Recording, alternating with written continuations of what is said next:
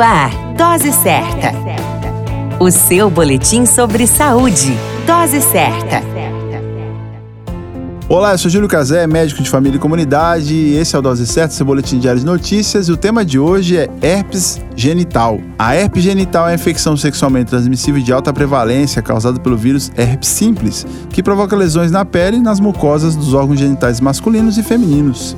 Segundo os dados da OMS, Organização Mundial de Saúde, divulgadas em 2015, existem no mundo mais de 3,7 bilhões de pessoas com menos de 50 anos infectadas pelo herpes simples, ou seja, quase 50% da população do planeta.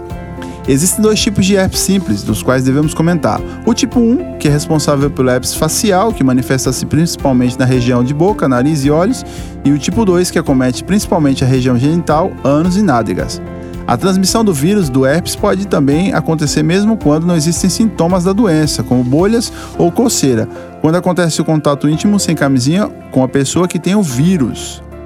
Estão presentes os sintomas como vermelhidão, dor e bolhas nos lábios e na parte interna da boca, e os sintomas de herpes genital incluem pequenas bolhas com líquido na região da vulva, do pênis, do ânus, de pacientes de ambos os sexos inclusive vermelhidão e irritação na área, além de ardor e coceira. Algumas precauções devem ser tomadas para evitar o contágio.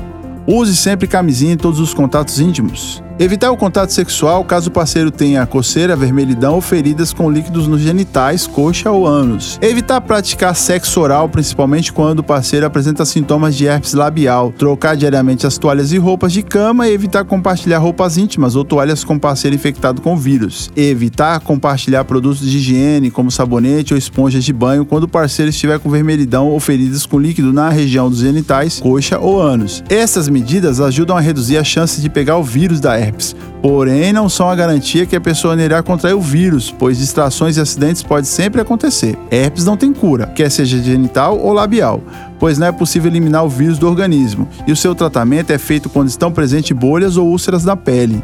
Portanto, cuide-se, cuide da sua saúde e evite o contágio. A qualquer momento retornamos com mais informações. Esse é o Dose Certa, seu boletim diário de notícias. Eu sou Júlio Cazé, médico de família e comunidade.